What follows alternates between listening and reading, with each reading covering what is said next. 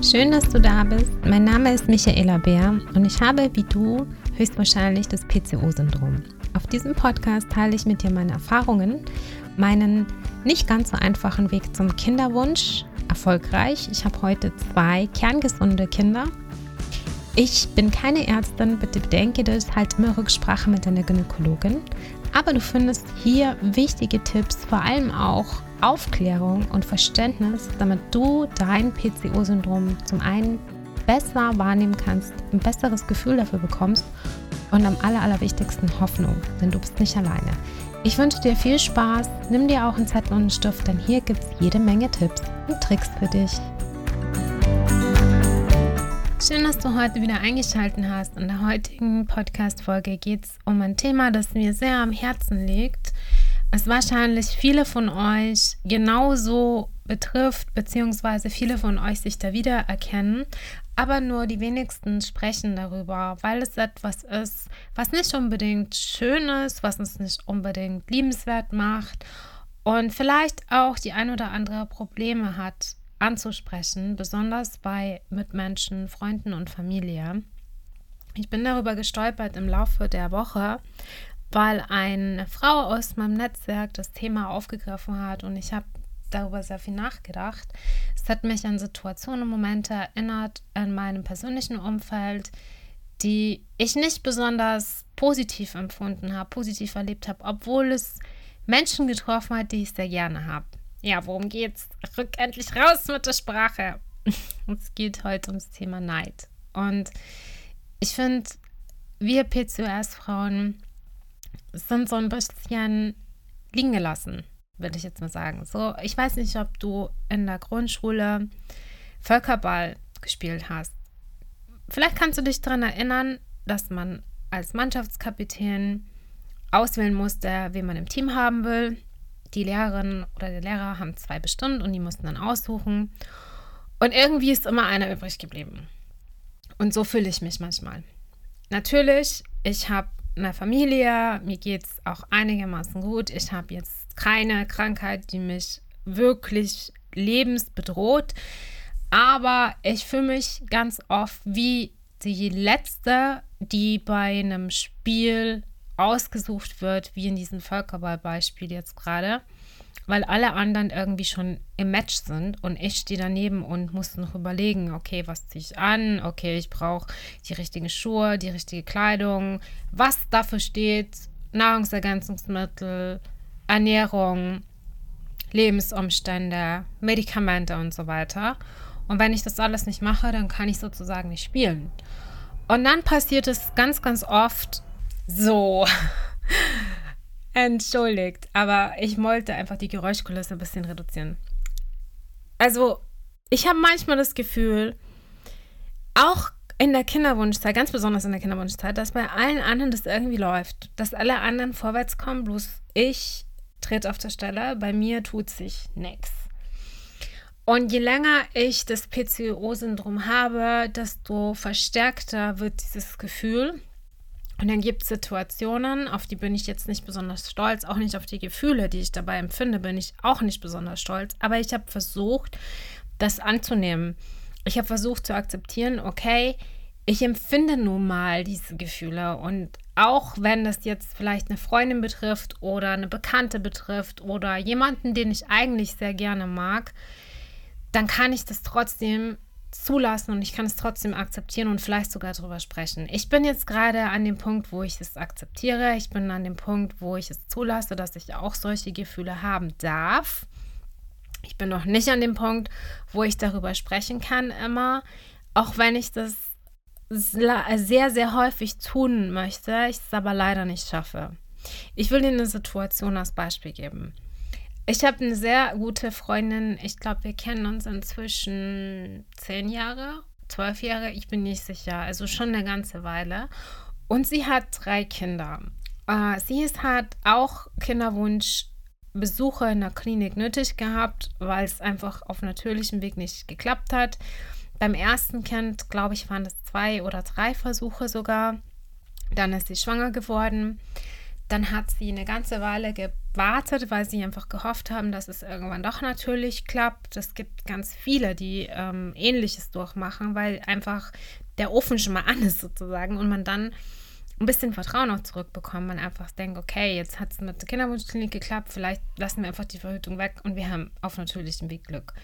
Das hat sie auch gemacht, ging aber leider nicht und sie musste wieder in die Kinderwunschbehandlung.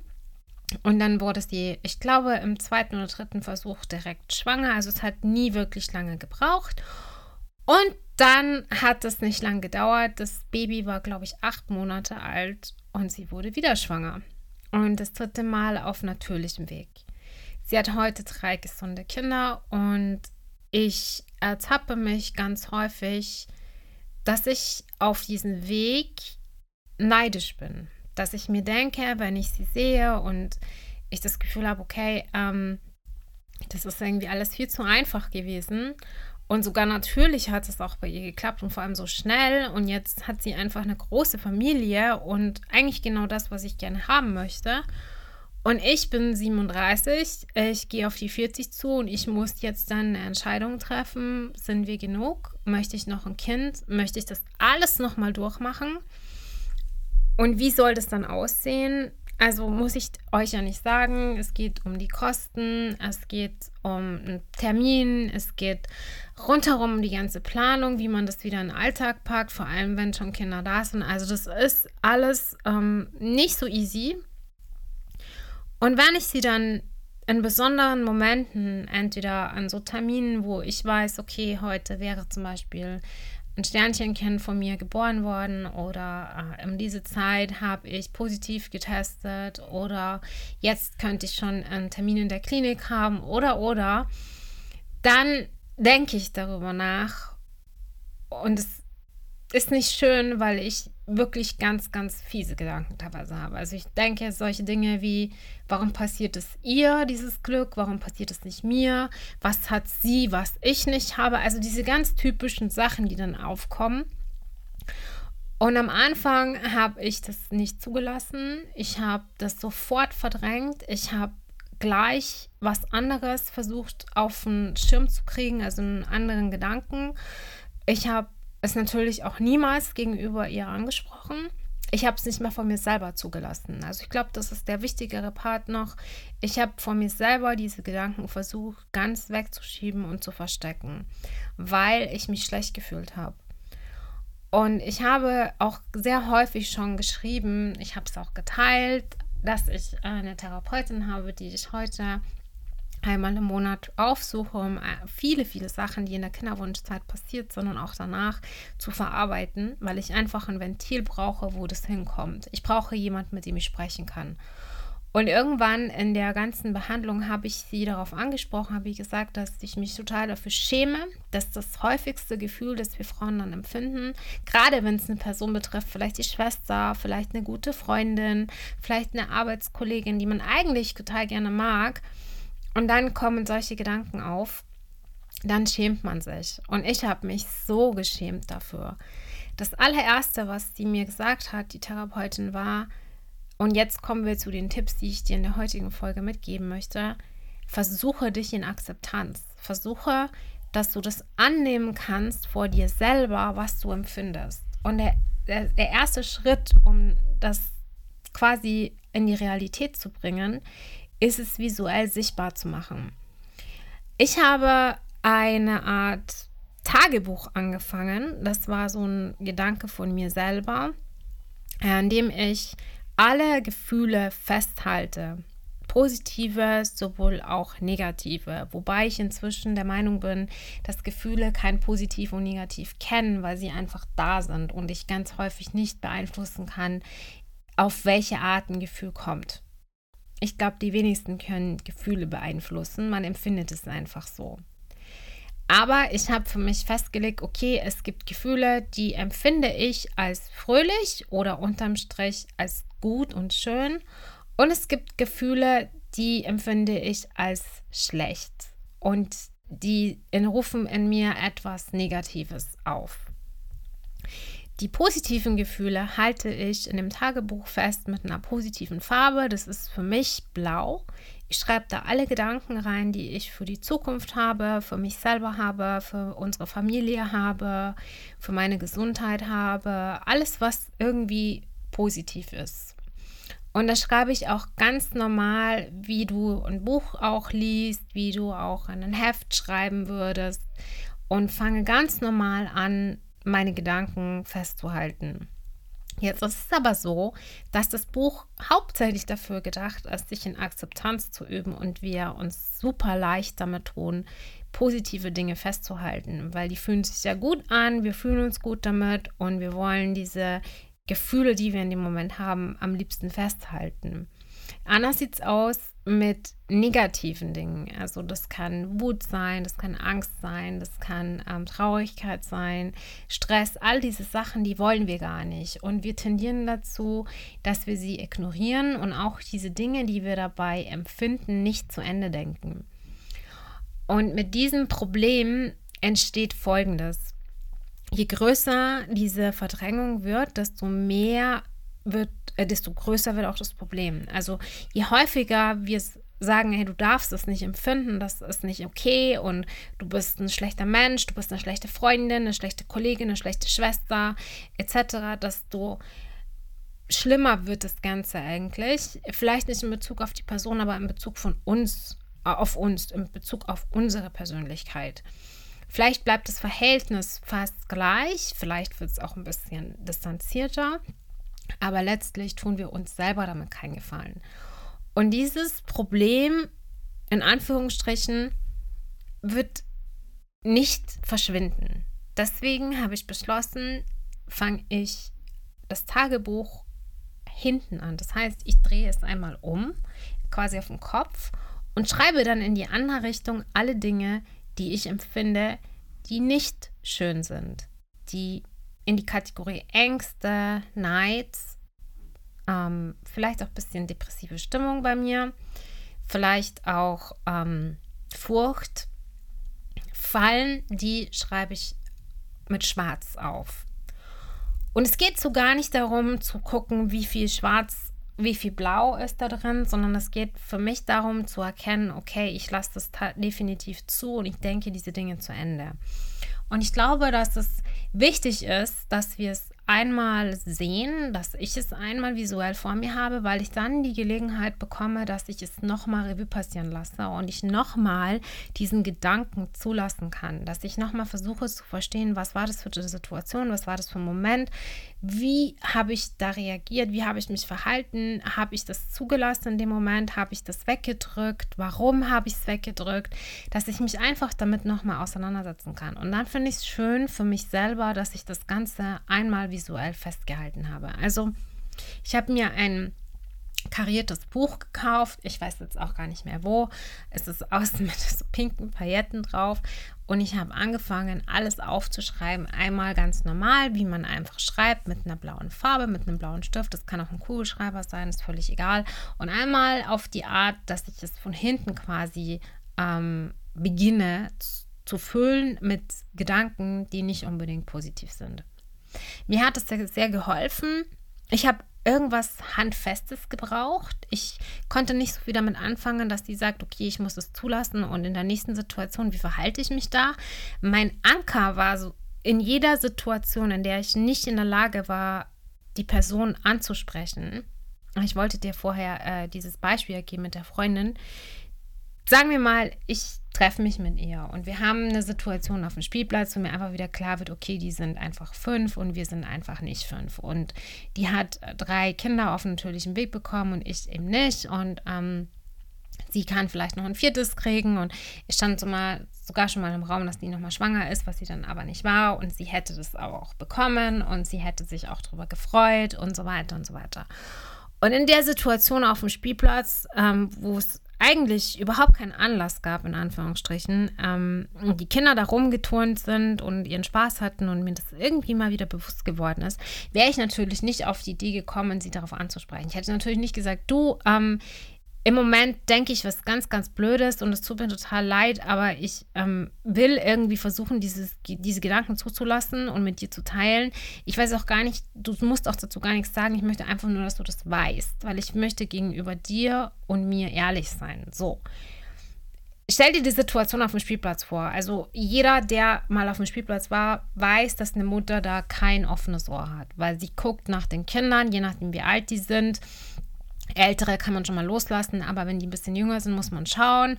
Man hat nicht so wirklich ein Ohr für solche Gespräche. Das heißt, in dem Moment wäre es vielleicht auch nicht optimal platziert gewesen. Mir hat geholfen, diesen Anker zu haben, wenn ich nach Hause komme, kann ich mir Zeit nehmen, um aufzuschreiben, was ich heute gedacht habe, damit es rauskommt und ich es zulassen kann. Das hat mir sehr, sehr geholfen. Ich muss sagen, ich schaffe es nicht in jeder Situation. Mittlerweile ist es so, dass ich in der Woche so ein, zwei Tage geblockt habe, wo ich tatsächlich abends nicht Netflix und Chill mache, sondern mich einfach hinsetze und schreibe. Und ich dann aus diesen Tagen, die ich erlebt habe, so ein Resümee ziehe und dann niederschreibe, was hat mich beschäftigt, über was habe ich mir Gedanken gemacht was habe ich vielleicht gar nicht zu Ende gedacht? Und dann habe ich es einfach mal gesehen, dann habe ich es einfach mal rausgelassen. Und ich finde das sehr wichtig, dass wir auch lernen dürfen, dass Dinge wie Angst, Neid, Furcht, Hass vielleicht, Missgunst, all diese Sachen, dass die dazugehören, dass die nicht nur in der Kinderwunschzeit normal sind, in Anführungsstrichen, auch davor, auch danach, in jeder Situation des Lebens. Bloß die Menschen möchten über solche Sachen nicht sprechen, weil sie ja eine gewisse Art Schwäche sind. Weil sie zeigen, okay, du bist empfänglich, das ist dein Wunderpunkt, du hast dich nicht unter Kontrolle. Vielleicht hast du sowas auch schon mal gedacht. Wir wollen aber es nicht erleben. Und es ist eigentlich ein ganz natürliches Empfinden. Es gehört zu uns dazu. Ich finde es schade, dass es so verpönt ist. Ich finde es schade, dass man nicht drüber reden kann. Ich finde es auch für mich selber schade, dass ich ähm, in Freundschaften diese Dinge auch nicht schaffe anzusprechen in der Situation, in der sie passieren, weil ich schon finde, dass eine Freundschaft Dinge aushalten muss, die auch nicht wahnsinnig positiv sind. Und ich weiß nicht, ob das jetzt nur bei mir so ist. Ich bin ein Mensch, der sehr harmoniebedürftig ist. Ich würde am liebsten wollen, dass immer alles Friede, Freude, Eierkuchen ist. Und sobald irgendwie Stress oder Probleme auftauchen, bin ich jemand, der es schnell lösen will, schnell ansprechen, schnell wieder zurück zu dem ursprünglichen Zustand und ich solchen Sachen gerne aus dem Weg gehe. Für mich war dieses Akzeptieren unheimlich schwierig, aber dieses Umsetzen mit dem Buch, mit dem Tagebuch, hat mir sehr geholfen. Ich weiß nicht, wie es bei dir ist. Mich interessiert es sehr, wie du über dieses Thema Neid auch gerade in der Kinderwunschzeit denkst. Vielleicht auch, wenn du die nicht hast, kein Kinderwunsch, wie du über das Thema Neid generell denkst.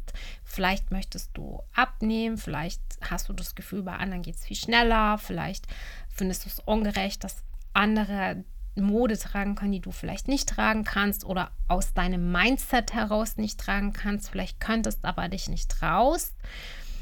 Ganz häufig ähm, kann es auch sein, dass es alle möglichen anderen negativen Gedanken sind im Zusammenhang und in Relation und Kontext mit dem PCO-Syndrom, von den Haaren über die Haut hin zu Eisprüngen, Kinderwunsch, egal was.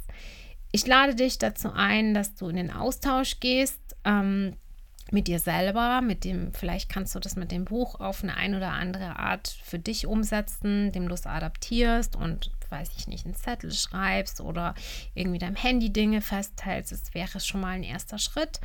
Und ich kann dir auch anbieten, dass du mir sehr, sehr gerne auch eine Nachricht schicken kannst. Ich werde in den Show Notes Kontaktdaten von mir hinterlegen. Und falls die noch nicht bei Instagram verbunden sind, dann kannst du das jetzt gerne nachholen und mir auch sehr gerne dort eine DM schicken. Ich hoffe sehr, dass ich dich ein bisschen inspirieren konnte, wie du mit solchen Gedanken umgehen kannst und dich ermutigen, dass du damit nicht alleine bist, dass es völlig menschlich ist und völlig okay ist und zu dir gehört wie alles andere auch. Ich freue mich natürlich, wenn wir uns zur nächsten Folge wieder hören dann auch gleich mit geschlossenem Fenster. Und ich würde mich sehr darüber freuen, wenn du mir eine Bewertung da lässt, weil auf die Art kann ich einfach noch mehr Frauen erreichen, die das PCO-Syndrom haben und auch so ein bisschen unterstützen und vor allem auch aufklären, denn wir sind viele. In dem Sinne wünsche ich dir einen wunderschönen Tag, was immer du machst und hoffe, dass wir bald voneinander hören. Bis bald.